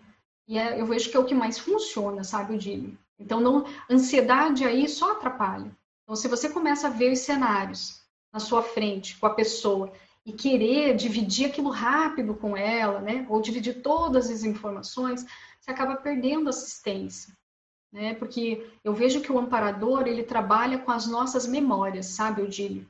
Isso que me chama muita atenção. Eles trabalham muito chakras encefálicos e eles trabalham o processo de memórias, né, com a gente. E ali, a partir dali, eles vão ativando, né, que é uma forma de você ver né, a, o que está acontecendo para perceber, e esse processo é, é, para o parapsíquico ele também é difícil, não é uma coisa assim super fácil, né? Que há uma mexida íntima com, com a própria pessoa, né? Também não sei se tem é, se fica claro, sabe, Odile? Então isso é interessante é, ficar atentas, né? Dentro dessa, dessa, dessa situação. Quando eu falo mexer com memórias, é porque quando você começa a enxergar algo no acoplamento com a outra pessoa, aquilo vai ativando também informações dentro de você e que te gera sensações, tá? Para aquilo ficar mais profundo na tua visualização, no teu campo visual. Então mexe com tudo. Então a pessoa ela tem que estar preparada para isso. Né? Então ansiedade não dá certo, é, é, todas essas características de redutores de, de, de acabam atrapalhando dentro, dentro dessa questão da informação extrafísica. E eu acho assim, trabalhar esses 10 redutores já é um, nossa, é um sufoco, né, se a gente for ver. Mas é, pouco a pouco a gente vai se auto-melhorando dentro dessa questão, né. E isso eu vejo que ampara, todos os amparadores agradecem, ao meu ver, né, quando a gente está realmente querendo é, melhorar, né, para trazer ou para se colocar junto com essa equipe extrafísica como um apoio, né, dentro dessa questão, que eles possam contar com isso, né, mesmo tendo as nossas dificuldades, mas a gente está aberta a, a modificá-las, né, a se auto-melhorar. Ou seja, né, Lilian, todos esses inputs, inclusive a clarividência, ela vai aprofundando o processo de acoplamento com a questão ali, né, a ser trabalhada ao processo interassistencial. Né? Foi ótimo, muito obrigado. Perfeito. Viu? Perfeito. É, e sabe, Odílio, tem... Ca... Uh, perdão, Hernando. Pode falar. Pode concluir essa ideia aí, depois eu pergunto. Não, é, é assim, eu, eu, lembrei aqui, né, tem casos, Odílio, que é tão forte a sensação que você está para visualizando, que é como se você estivesse naquele cenário, tá? É, e aí pode mascarar o parapsíquico, se não estiver preparado, ele pode trazer informação para ele, entende? E não é, né? Ele está vivenciando junto, mas é para ele distrair aquela informação como um todo. Então a vivência dele é real, é como se ele estivesse naquele ambiente, faz, sabe, com, com aqueles, com aquela elencologia que ele está visualizando. E, mas é uma forma que os amparadores fazem de trabalhar a memória ali no processo dele, para que ele consiga entender, compreender a situação e trazer aquilo. Né? Não sei se também fica claro, tá, Odílio? Mas nem sempre é dele aquela, aquela vivência. Mas é uma forma de perceber aquele paracenário. E aí, quando você relata para outra pessoa, ela fica. É, é, você lembra de, do, dos enquadramentos, digamos assim, né? E aí, ao falar, às vezes a pessoa vive, vivenciou aquilo ontem, né? É, e para você, você estava vivenciando ali naquele momento. Mas aí, quando você traz com essa riqueza de detalhes, cai a ficha para aquele pesquisador, e às vezes é um processo sério de desassédio, né? E é por isso que os amparadores investem no parapsíquico, para ele ter essa vivência, para que ele consiga transmitir, mas de uma forma com lógica, com discernimento, com menos emocionalismo. Esse é o ideal. Mas só para fechar, não sei se piorou ou melhorou. Não, ajudou Você muito, está muito, tá. tá muito, na linha aí. Muito obrigado, viu, Lilian? Muito obrigado. Ok. Foi excelente. Nós temos aqui algumas, algumas perguntas, né? Que o pessoal está acompanhando pelo canal do YouTube e também lá no canal do, do Tertuliário. Algumas pessoas estão enviando várias perguntas aqui. Eu vou colocar algumas delas aqui, tá, Lilian? Ok. É, a primeira aqui é da Marilux, lá de Conceição dos Ouros, Minas Gerais.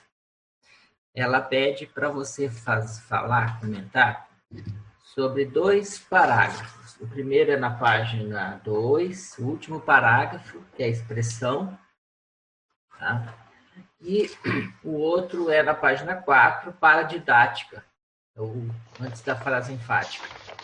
Ela pede para você comentar e fazer uma correlação entre esses parágrafos. Ah, ok. Então, é, é os dois princípios, né, que é colocado na expressão, né, que é o princípio da descrença, Acho que então é bem importante nós como parapsíquicos, né, todos nós somos, né, é, vivenciar o princípio da descrença, né, não acreditar em nada, questionar mais, trazer para autorreflexão, né, e dosar a informação parapsíquica. Isso eu, é, que é o mais importante. E dosar e ficar atento às suas sinaléticas parapsíquicas, né? energéticas e parapsíquicas. Mas, para isso, há necessidade de fazer um mapeamento de como que você funciona com as suas sinaléticas. Aí tem um livro riquíssimo, né, da Sandra Tonielli sobre sinalética, né, tem até exercícios práticos para a pessoa investigar, vale a pena esse aprofundamento, porque às vezes o que ocorre? A, a consciência, né, a consciência, ela está tendo sinalética, mas como ela não tem um olhar para com as suas é, para percepções, ela não tem tanta cuidado no seu processo holossomático, aquela, aquele sinal para ela é normal, ela banaliza. E ela perdeu ali um espaço para compreensão. Então, é muito importante entender esse mapeamento da sua sinalética, porque ele é uma comunicação do que está acontecendo com você e também a, é, você interferindo né, no externo. Né? Então, é uma troca ali, mútua, é a nossa campainha, digamos assim, o nosso alarme. Né? Então, por isso que é importante, tá? E dentro do trazendo para a clarividência, a partir das visualizações que você vai, vai tendo, né, dos ambientes, das pessoas, né, a sinalética ela vai se evidenciando. E se você já tiver mapeada a sinalética com o seu amparador, vai ficar muito mais fácil você tangenciar esse diálogo. Aí você fala assim, opa, esse ponto eu posso é, trazer aqui, né, para esse grupo, para as pessoas, né, e puxando aí com a com a paradidática, né, que você comentou, para a gente debater, é, que a partir desse bojo de conhecimentos aqui que, tô, que a gente está trocando ideias, é importante a gente ver, né? Então, a aprendizagem da clarividência. Então, saber ad, administrar suas emoções, ela é muito importante para todos os fenômenos parapsíquicos, né? Lembrando, assim, que as emoções, quando desgovernadas, elas obnubilam, né? Elas tomam conta do indivíduo. E elas já são sinalizadores, elas servem para nos sinalizar que algo está acontecendo conosco. E se a gente aprender a utilizar as emoções como esse codificador, fica muito mais fácil a gente é, saber né, o que está acontecendo conosco, as nossas necessidades que foram ou não atendidas, e a partir dali a gente consegue se reajustar. Então é muito importante compreender as próprias emoções, para que você consiga dar um passo subsequente para o parapsiquismo mais maduro, tá? Com mais discernimento, mais mental somático, tá? Mas o primeiro passo não tem jeito, não tem por onde fugir. é entendendo as emoções. Acho muito difícil a pessoa ter um parapsiquismo intelectual, mental somático, se não tem uma administração mínima com as suas próprias emoções, né? O mega aprendizado é saber administrar as expectativas. Ora, de novo, estamos falando de emoções, né? Então, se a pessoa não consegue é, organizar as suas expectativas, ela começa é, com ansiedade, né? De ver tudo, querer ver tudo, querer falar tudo que, o que está para percebendo, né? Então, ela, ela começa a não equilibrar muito bem essa, essa questão da comunicação parapsíquica, tá? Que também é uma trava, pode travar ela, né? Dentro desse processo. Então, por isso que é tão importante você administrar as expectativas. Exemplo, quando você for fazer um acoplamento com uma pessoa, com um grupo, com o pet, com a planta, né? Quando a gente fala assim, não tem expectativas, simplesmente vivencie um momento presente, tá? Sem, sem convicções, sem, sem olhar para aquela pessoa e já dar várias é, rotulações, né? Que isso é uma priorismose. É simplesmente olhar aquela consciência como a primeira vez que você está vendo e tentar desvendar esse processo junto com ela, né? Ver as suas capacidades. Então, essa é a melhor maneira de você fazer a clarividência, né? Se você já chega lá com rotulações sobre um indivíduo, sobre a pessoa, fica muito mais difícil, né? Então, ele exige o parapsiquismo flexibilidade, abertismo, admiração, discordância. Não é fácil, gente, né? Mas a gente está no caminho, não é isso? A gente quer chegar nesse, nesse processo. E o super aprendizado é dosar as informações, né, de modo cosmoético. Nem tudo é para ser falado. Às vezes é para ser anotado, observado, porque muitas coisas envolvem grupos, pessoas, né? Aquilo às vezes veio para você para você ficar atento a um processo de aprendizado, para você saber se portar diante de grupos para poder assistir. E muitas vezes é para levar algum aspecto para sua TENEPS. Isso não quer dizer que você é melhor que os outros, nem, nem por um segundo pense isso né? Mas é uma forma de auxiliar. E às vezes outras pessoas do membro daquele grupo também estão tendo essa mesma percepção, né?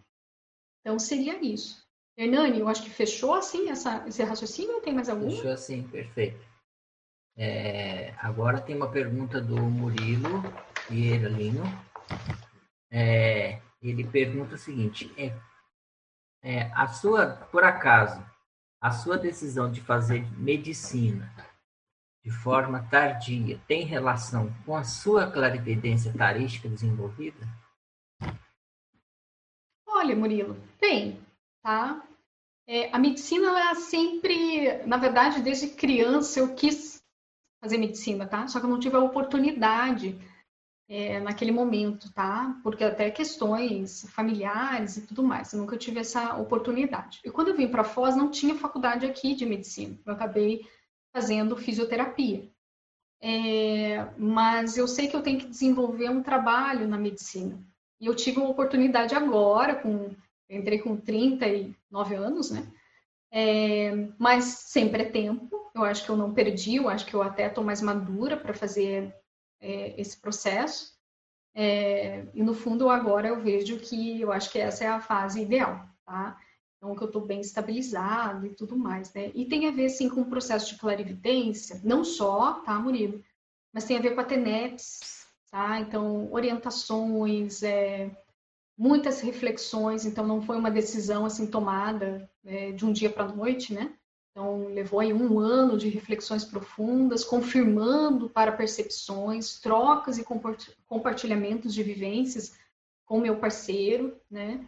É, então, isso foi muito sério, até que a gente viu que as sinaléticas, as sincronicidades estavam bem evidentes, né? E aí eu, eu tive essa oportunidade de passar, né? No, no, no vestibular.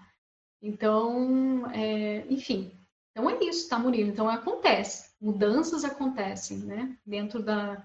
E o parapsiquismo ele pode ser o farol dentro dessas questões. Mas sabe, Murilo, de novo ressaltando, é, quando a pessoa muda, é, é, essas mudanças bruscas, né? Às vezes por para-percepções, só que não são refletidas, não são compartilhadas com pessoas mais íntimas, né? Até para você é, alinhar o seu pensamento, ver se é isso mesmo, né? Muitas vezes as pessoas erram por ansiedade, né? Então, por isso que é importante o fenômeno parapsíquico ser bem compreendido dentro desse contexto, né? Bom dia a todos. Parabéns, professora Lilian, por a temática, né? Muito instigante para todos nós. Eu lembrei que no léxico, é, o Valdo ele traz a relação da, no caso aqui da clarividência tarística, com a desperticidade. E também ele, no verbete que ele, ele defendeu, também vi isso aí. Então, eu queria ver se tu já pensaste sobre isso, se tem alguma coisa assim para ampliar a respeito dessa clara evidência em relação né, à despeticidade. Olha, Teri, eu acho que tem tudo a ver. Eu acho que o caminho, né? Como a gente vem falando do desenvolvimento parapsíquico, está alinhado, é, ter uma interação direta com a questão do desenvolvimento pessoal, intraconsciencial, eu acho que não tem jeito também de fugir desse caminho da desperticidade. É, então, eu, o, o, fenômeno parapsíquico, ele pode nos ajudar a caminhar para a desperticidade. Então, quando eu falo para você, assim, da, da questão da clarividência, né, que eu passei de um aspecto muito egoístico, né, de ficar só olhando, queixando-se sobre, a, sobre o sofrimento que eu via, a dor que aquilo causava, né, e quando eu abri a minha a minha esfera de assistência e vendo, opa, mas não é só isso, né? Isso daqui eu posso fazer de um limão uma limonada, né? Ajudar dentro desse processo, caminhar para algo mais aberto. Eu acho que isso já, era um, é já é um caminho de desperticidade. Eu não falo que a pessoa já é desperta, tá, Tere? Mas é um vislumbre, é um caminho. Então, a questão ali é a chave, né? Dessa cognição, da intenção, do pensamento dessa consciência, né? eu vejo que se ela é, conseguir utilizar os fenômenos parapsíquicos é, desse modo, né, questionando, sendo mais verdadeiro consigo mesmo, né, ela vai se burilando, tá, Tere? Então, ela vai diminuindo os aspectos mais de egocentrismo, né, é, de suas carências.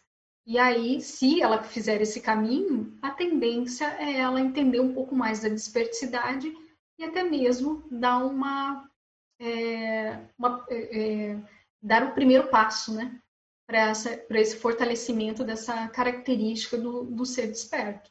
É que além de, da projeção lúcida que ele comenta também, é, a relação da, da clarividência com a questão da UFIEX, então, as pessoas que teriam duas relações bem distintas, né? Mas que ele também fala a respeito dessas duas coisas para a especificidade, né? Da pessoa. Uhum. Obrigada, professora Lina, entendi. Obrigada. Mas eu acho, Teri, é, eu acho que é o caminho, tá, Teri? Eu acho que a pessoa vai se amadurecendo com o fenômeno, né? Vai tendo extrapolações, é, vai caminhando para a desperticidade, e vai caminhando ao longo tempo para uma TENEPS 24 horas, depois para uma OFIEX, eu acho que é um caminho percorrido. Mas dentro desse caminho, é, não é só o fenômeno em si, né? Só para destacar, tá, Tele? É uma questão de burilamento intraconsciencial, né? Então, é mais do que fenômeno. É o que ele está fazendo com essa ferramenta, né? Então, cai de novo sobre nós mesmos, né? Esse caminho. É nesse sentido. Mas pode falar, Vê. Então, primeiramente, bom dia a todos, né? Parabéns pelo verbete. E a gente estuda, né, é, já há bastante tempo a questão da ortopensenidade, né? Ortopensenologia. Gostaria que você, você explanasse para nós, assim, como é que você vê essa correlação entre a qualidade da pensenidade da pessoa, em especial o pensamento, com o desenvolvimento parapsíquico em uma condição aí focada na questão da, das parapercepções visuais, né, da clarividência. Como é que você vê isso e como é que que dica você daria para quem está nos assistindo que ela pode, à medida que ela vai qualificando a sua autopensenidade, a partir da, dos ortopensenes, ela pode melhorar também outros atributos, inclusive o próprio parapsiquismo. É bem válida a pergunta, tá, Vê? Eu vejo, assim, que no universo das consciências parapsíquicas, né, é, do que eu venho estudando, assim, de biografias, né? Olha, tem algumas, assim, que tinha um processo, assim, de traço, de subestimação, é, de boa moça ou bom moço, né? Claro que temos também o oposto, tá, gente? É, mas eu estou trazendo, assim, principalmente no universo ginossomático, sabe? E fazendo uma correlação, né? Então, o fenômeno parapsíquico, ele sempre foi visto é, como uma entrega, né? E nessa entrega, muitas mulheres se sucumbiam aí à labilidade parapsíquica, né? Então elas tinham que aflorar as suas emoções para entrar numa parapercepção. Por isso que a gente via aqueles rituais, ou de dança, ou de qualquer outro né, formato em si. E, e, isso criou memórias, né? Se a gente for ver. Memórias que eu falo tem a ver com pensamentos, né? Formas, crenças de ver o mundo, né? é, e que criam boca, a boca torta, né? Então, por isso que a gente vê muitos parapsíquicos com uma instabilidade emocional muito grande. É, esse meu argumento não é para justificar, tá, gente, no sentido assim de dizer que é só isso que causa, né? Mas é de ser observado. Então, eu vejo que é muito importante fazer uma reeducação do ato de pensar, né? Tirar todas essas sombras é, místicas, religiosas, né? dentro do teu arcabouço pensêmico, né? É, para aflorar mais um parapsiquismo com mais discernimento, né? É, com menos boca torta, mas isso é passo a passo, né? Isso é vivências em cima de vivências, né? De ressignificações, mas enfim, e a ortopensenidade, eu vejo que é uma técnica que ela caminha muito com o que a professora Tere comentou. Né? Eu vejo que nesse processo de desenvolvimento parapsíquico, se a pessoa quiser né, e pegar essa oportunidade para também é, se aprofundar no seu mecanismo do como que ela pensa, qual é a qualidade dos seus pensamentos, né? Qual que é o seu pensamento norteador dentro da sua consciência, né? um aterpensene, é, a, o que ela pensa no dia a dia é mais saudável, homeostático, é mais nosográfico, patológico, né? Então, se esse, se essa consciência, se esse parapsi, parapsiquista, né, conseguir fazer tanto o desenvolvimento parapsíquico quanto o seu desenvolvimento pessoal, e aí entra a pensenidade, isso é o máximo, né? Que ele consegue ressignificar, tem a chance de ressignificar é, com uma velocidade, com uma agilidade maior, né? Então, aproveitar isso. Outra coisa que eu vejo é que dentro desse aspecto, né, do, da consim parapsíquica, é, muitos guias cegos, guias cegos, guias amaróticos, eles utilizam a subjugação, né, para que o parapsíquico ele não saia da esfera dele. E o, quais seriam essas subestimações, né? aquele processo da boa moça, é, aquele processo assim de não questionamento, né? Ela fica muito mais influenciável para agradar a todos, então ela, ela tem uma neura, né, de querer agradar todo mundo. É, um aspecto de medo, de baixa autoestima. Então, tudo isso faz com que a consciência se reprima em si mesma. Ela mesma faz a, ela se tolhe da sua própria liberdade. E isso é utilizado pelos guias amoróticos. Se essa consciência ela tem um desenvolvimento, ela já tem uma chave parapsíquica, né, milenar, isso acaba piorando. Então, ela vai caminhar para uma labilidade parapsíquica, ela, ela pode ter mais autoassédios, né, pela essa influência dessas consciências, e assim por diante. Então, como todos nós temos parapsiquismo e temos uma raiz parapsíquica, uns maiores, outros menores, mas não importa, é a questão é que temos, é muito importante, eu acho que até de inteligência evolutiva, a gente prestar mais atenção no nosso mecanismo de pensamento, de intenção, né? É, e, e, e, utilizar técnicas para, detalhar melhor esse, esse processo, né? Então, estudar os próprios erros, né, Everaldo? Você, você faz isso, né? Você até me ensinou esse processo. Eu acho muito bacana, não é trafarístico. Quando o olhar da consciência não está simplesmente no, no problema, mas nas soluções. Então, você estudar o seu erro de uma forma madura para não cometê-los é uma forma de estudar a pensanidade, né? Porque sempre tem uma crença ali embutida, né? Tem valor ali colocado dentro daquele comportamento errado. Então, colocar uma lupa nesse processo para você mesmo tentar se detalhar, eu vejo que é uma forma de você caminhar mais rápido dentro dos fenômenos parapsíquicos, né, dentro da própria desperticidade.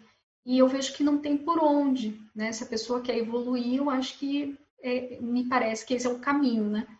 E fazer o seu próprio CPC, né? Código de pessoal de cosmoético, mas não é só fazer o código, tá, gente? É colocar na prática, né? Então, é, é usar mesmo essas ferramentas de pesquisas na prática, né? Então, não é curso que vai mudar a pessoa, é como que a pessoa se comporta no curso com a sua intraconsciencialidade é que vai mudá-la, né? Então, é, é isso que eu penso, sabe? Então, tem técnicas de ortopensenidade que vai desde o CPC, metapensene, é, tem outros nomes, né? Pensemograma, que a gente vê lá nos artigos da OIC. Então, hoje nós temos inúmeras técnicas da conscienciologia que nos dirigem, digamos assim, para a ortopensenidade, para a desperticidade, né? E que eu vejo que eles nos auxiliam muito para ampliarmos a nossa visão para multidimensionalidade. Não sei se é isso, Vê, se você quiser colocar mais um, ó, alguma vivência. Não, acho que foi, foi perfeito suas colocações, né? Acho que o caminho é esse, não tem, é inevitável, né? Então, estudar o pensamento, no caso, a pensenidade é estudar a manifestação da consciência, por isso que é a primeira especialidade, da conscienciologia, né? Não é à toa. Tá? E esse olhar, esse recorte que você dá, é, somado a essa visão que você tem da psicologia, da conscienciologia, agora na dentro da medicina, da psiquiatria, eu acho que contribui muito. Tá? Foi uma luz sobre essa perspectiva de valorizar e ajudar as pessoas a entender melhor o que elas são, o que elas pensam, né? É a origem de toda a nossa manifestação. Todo pensando começa pelo PEN, né? Então, eu achei bem legal, muito importante. Obrigado pela resposta. É. Bem, esse é, é, por aí que eu quero atuar, né? Eu quero ajudar uns parapsíquicos aí, da SOCIM, né? Dentro da psiquiatria, que a gente sabe que muitos são encaminhados, né? E eu quero, vou fazer força aí para ser um mini farol, digamos assim, né? Para pelo menos passar essas experiências, orientações, né? Eu acho que isso é muito importante, principalmente no que a gente vivencia hoje nesse mundo, né? Nesse zeitgeist aí. Bom, tem mais algumas perguntas aqui, Lilian, do pessoal que está acompanhando. É, primeiro aqui eu vou colocar mais uma delas, é do Marco Antônio Facuri, tá? É, podemos incluir uma fase inicial anterior à primeira fase, de a pessoa apenas querer ter a experiência do fenômeno da clarividência sem pensar no conteúdo ou no propósito do fenômeno? Eu acho que sim, Fakuri. Não tem problema nenhum. Ah, é, é, você está falando de uma questão mais automática, né? É isso que eu estou entendendo, né? É uma coisa mais é, natural, quem sabe, né? Que ela não ela não não está entendendo tanto da técnica, mas ela está vivenciando. Pode ser, não tem problema. Né? Eu acho que daí cada pessoa ela pode ver dentro das suas vivências com o parapsiquismo e estabelecer etapas, né? Que você passou dentro do seu desenvolvimento. Isso é bacana, acho super válido, tá? Dá pra gente colocar assim. Agora, pergunta do Marcelo Sereno, lá do Rio de Janeiro. É, parabéns pela excelente autopesquisa com base nos experimentos é, de laboratório complementário, né? Ele fala, a pergunta dele é sobre o comocionalismo na página 3. A postura ideal é não ter ou manter expectativa quanto à clarividência ou contextos da interassistência e a técnica da tábula rasa, não pensar em nada. Favorece a conexão entre consciência e amparador, otimizando os parafenômenos. Ele pediu para você expandir um pouco essa abordagem. Ah, ok. É, é interessante porque eu, eu, eu, tive a oportunidade no acoplamentário né, de ver inúmeros pesquisadores e muitos eles não tinham a clarividência pelo alto grau de expectativa que eles colocavam naquele momento né, de, de interação energética. Ou seja, é, o pensamento deles era assim, eu tenho que acertar, eu tenho que ver alguma coisa, né? Principalmente porque é um laboratório, né? Então, havia uma cobrança muito grande da própria pessoa em desencadear o fenômeno parapsíquico. E é impressionante como esse pensamento atrapalha. Lembrando aqui que o parapsiquismo ele precisa de uma soltura, gente. É, é uma soltura energética, mas a energia ela não anda por si só. Tá? Ela está, ela tem como pilar a própria pensenidade da consciência, né? Então, há necessidade de soltar-se. Então, soltar-se é mentalmente, emocionalmente e energeticamente, para que desencadear um fenômeno parapsíquico. E eu entendo perfeitamente que tem momentos, principalmente primeira vez num curso, né? Algo mais, eu estou falando de algo mais, até mais elaborado, que a gente entende a se cobrar mais, né? As pessoas estão olhando e tudo mais. Mas é interessante ver a reação da própria pessoa num laboratório acoplamentário, porque ali já diz muito dela. Tem pessoas que a primeira vez ela tem uma certa ansiedade, mas ela consegue num determinado momento se soltar. Outras não, né? É, tem mais dificuldade. Então tudo isso já vai trazendo algo sobre nós, né? Então isso é bacana dentro desse laboratório. É, então eu vejo assim que para ter esse a, a, clarividência, então precisa dessa dessa soltura, dessa maleabilidade, né? Só enfatizar outra coisa senão o caminho para outro raciocínio, né? É, quando eu falo do laboratório acoplamentário, ainda mais agora no período de pandemia, né? A gente não está tendo laboratório, mas o laboratório a gente pode trazer para a nossa própria vida. Olha só, cada interação com pessoas a gente pode ter assimilações, acoplamentos, clarividência, não é isso? É, na própria na, na, sua casa, no seu jardim, a gente pode trabalhar energia, isso pode ser factível né, de ser trabalhado. Então, é, a gente pode transpor isso e deve, penso eu, transpor isso para o nosso dia a dia, tá? dentro desse processo. Hernani, você pode me lembrar, eu acho que tem mais uma. É, na pergunta dele tinha mais um aspecto que eu acho que eu não respondi. É, na verdade, ele só, ele só descreveu esse parágrafo e pediu para você expandir expandir a tá. eu acho que é só o parágrafo, Hernani, que eu me perdi aqui. Ah, tá. tá. Então, Se você puder me orientar. Vou voltar aqui. É, parágrafo, uhum. tá? Na, na, página 3, comocionalismo. Tá, é o, perfeito. É o item 6, né? Então, é um item, tá. É. Então, aí, a, que... o exemplo é a tábula rasa, né? Então, a pessoa, ela não pensar em nada naquele momento. Claro que Muitas vezes, quando uma pessoa é ansiosa, isso é mais difícil. É um treino, né? Precisa de treino. Mas é vivenciar aquele momento presente, né? Então, tem técnicas de respiração que ajudam muito a pessoa focar a atenção e a concentração. Então, de novo, a gente está trabalhando algo somático até desencadear uma calmia fisiológica para que ocorra aí um processo a mais que o próprio soma, né? Então, que ali vai irradiar o energossoma, né? para ter essa soltura. Então, a gente usa inúmeras técnicas, dependendo do temperamento da pessoa, né? As suas dificuldades e facilidades, para desencadear, então, um, um fenômeno. E essa da tábula rasa é nesse sentido, tá? Então, tem uma orientação que é assim, você, imagine você no 13º andar de um prédio, e você está visualizando acontecimentos, cenários lá embaixo na rua. Não tem como você intervir, não tem como você controlar, não tem como você gritar para aquele grupo que está lá embaixo. Você vai observar. Então, isso é uma maneira da pessoa permitir ter a clarividência, né, de uma forma natural, sem perder o discernimento, porque ela está vendo os detalhes, ela está atenta, focada, vendo a intenção. Então, isso também é uma técnica. Eu acho que agora fechou, Hernani, talvez a pergunta. Se não ficou claro, é só mandar outra. Agora aqui é a Jaqueline Costa, lá do Rio de Janeiro, né? Ela pergunta o seguinte: é, é possível atribuir uma causa ao fato de algumas pessoas só terem clarividência de olhos fechados? Uma hipótese que eu coloco está justamente naquele argumento que eu trouxe da cultura parapsíquica milenar, tá?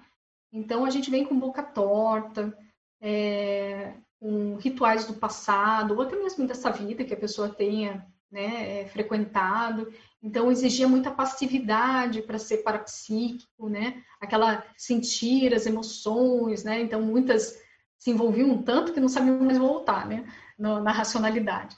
Então essa questão de ver com os olhos fechados e só com os olhos fechados é um condicionamento, tá? É uma memória e que eu vejo que é possível, factível refazer esse processo dessa memória, né, e estabelecer aí a clarividência com os olhos bem abertos, tá?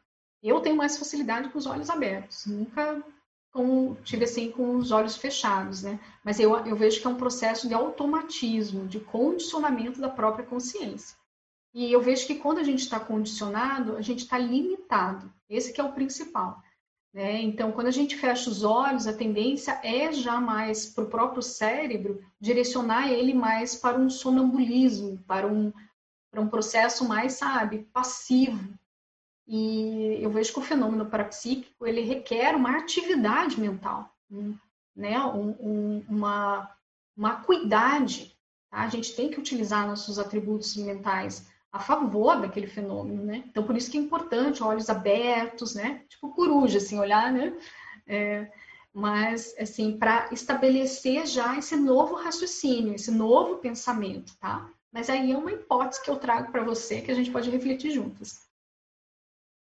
Agora aqui a pergunta do Murilo Lino, Vieira Lino, é, lá de, de Goiás, né? Ele faz o seguinte, para você comentar é, sobre a principal clarividência tarística que você já obteve, né, como Lilian Soler, nessa vida. Ai, Murilo, eu vejo, eu posso trazer uma agora bem recente, tá? É, eu estou ajudando a minha mãe a escrever o seu próprio livro, né, que vai ser uma autobiografia, e estou tendo uma oportunidade de auxiliá-la. E numa dessas imersões que eu fiz aqui sozinha em casa, né, para ajudá-la na escrita, é, eu vislumbrei uma personalidade que ela relata no livro, que eu conheci muito pouco, mas que era uma familiar. E foi interessante visualizá-la, né, através da clarividência e as informações que ela me trouxe naquele momento e que, assim, eram muito gratificantes, né? Então veio aquela onda de gratidão de que e ela trouxe a importância né, da escrita desse livro, que ela, como consciência, a partir desse momento da escrita, né, no caso da minha mãe, né, que é a protagonista, estava é, desencadeando um processo extrafísico familiar. Então, ali eu, eu, eu realmente eu entendi da teoria para a prática, né, é, o alcance da escrita, que não é só a gente deixar uma marca boa ou a gente fazer, né, uma reconstrução né, por nós, mas muitas vezes aquela elencologia que a gente está falando, eles podem usar isso como uma ferramenta interassistencial. Eu achei o máximo esse processo. Para mim foi tarístico dentro disso, né? Ela para comigo, essa clarividência, foi até orientativa, né? É, então eu achei bacana e que foi agora, né? Mas eu tive algumas, tá, Murilo? Assim, de clarividências é, Teve uma que marcou a minha vida, que foi lá na fase da adolescência, é, que ah, é, eu tive uma orientação, né? Que eu deveria sair de Guarapuava e ir fazer meu segundo grau em Curitiba. E eles falaram assim, mas para isso, é, vá, é, tipo, fale com seus pais para ir poupando, digamos assim, né? Minha família nunca teve condições financeiras assim tão, né? É, boas, né? Então, eles sempre trabalhavam muito, né, para ter. E eu me lembro que minha mãe, prontamente, eu fui falar com ela, mas óbvio, eu não falei assim, a Consex falou tal coisa, não. Eu só cheguei e falei assim, mãe, queria tanto estudar lá em Curitiba, né, fazer isso. Falei com meus pais, e meus pais prontamente falaram, vamos fazer uma poupança, né? E eu saí de um colégio particular para ir para um estadual, para justamente guardar esse dinheiro, né? É, até minha mãe não queria, porque era muito melhor a escola particular naquela época, né? Mas eu sabia que aquilo era importante. Passou um ano, minha família entrou em falência financeira e aquele pouco que a gente tinha guardado, junto com algumas coisas mais, fez com que eu fosse para Curitiba e a minha mãe aí permitiu, junto com meu pai, que eu caminhasse nos estudos, né? Então, para mim, isso foi um marco porque eu consegui estudar em Curitiba, né? E eu acho que se eu tivesse em Guarapuava, talvez ia dificultar muito mais. Era um momento de transição entre vestibular e tudo mais, né? Então, para mim, isso me marcou muito, e é onde eu consegui entrar na área de saúde, como instrumentador e muita coisa. Aquilo foi uma oportunidade na minha Proexis, né? Eu vi que aquilo teve um crescimento e foi a partir de uma orientação. Orientação, assim, foi uma clarividência, né? E que ali que foi, foi muito pontual, orientativa, assistencial, então tem de tudo. Essa eu estou falando de um caso mais é, assistencial para comigo, né? Com CX, fez a orientação, mas e tem outras, sabe, Murilo, que eu vejo assim que deu para ajudar algumas pessoas, né? Em orientações, em mudanças, é, e assim sucessivamente. Muito bom. É, a gente já está com o nosso tempo encerrado. Então, só pedir para você fazer as suas considerações finais para a gente encerrar. E avisar também que tiveram algumas perguntas que não, que não chegaram a ser respondidas, até porque hoje tinha várias, mas a gente encaminha depois para a professora e algumas ela pode responder aí diretamente. Tá? Tem uma aqui que é específica sobre um caso, Lilian. Eu vou encaminhar para você tá. e aí você manda uma resposta direta para a pessoa. É um caso particular. Não, perfeito. Pode deixar. Pode deixar. Pessoal, eu gostaria de agradecer, principalmente meus colegas, meus amigos que estão aqui. Né? Eu estou enxergando todos na tela, provavelmente quem está como telespectador não, né? Mas está uma galera aqui, um, um timaço bonito de ver. Então, agradecer todos vocês que me acompanharam, me ampararam aqui, né? É, também a todos os bastidores aí do Epicentrismo em debate, né? essa equipex maravilhosa. É, também agradecer pela oportunidade de apresentar esse paper, aí comemorando essa semana do CAEC, né, de 26 anos do CAEC. Como eu trabalhei muito aí no CAEC, no laboratório acoplamentário, para mim é uma honra, uma gratidão, né, fazer parte dessa semana. É, assim como meu, eu acredito que todos os meus colegas aqui, né, Epicons e demais, devem estar com essa gratidão muito grande aí ao CAEC tá bom? Então, as perguntas que eu não consegui responder, se tiveram dúvidas, é, questionamentos, experiências diferenciadas, são todas bem-vindas, tá, gente? Isso possibilita o processo de reflexão maior. É, vou fazer força para responder a todos, tá? E conto com vocês aí no próximo Epicentrismo em Debate, que vai ter um outro Epicom falando das suas vivências, tá? Muito obrigada. Obrigado, professora Lília. Obrigado a todos que participaram. Hoje nós tivemos é, 498 acessos e 83 espectadores simultâneos. O próximo Epicentrismo Debate vai ser o professor Hernande Leite, e o tema é instalação de campo energético interassistencial. Tema quente, né? Então, muito obrigado a todos e até a próxima.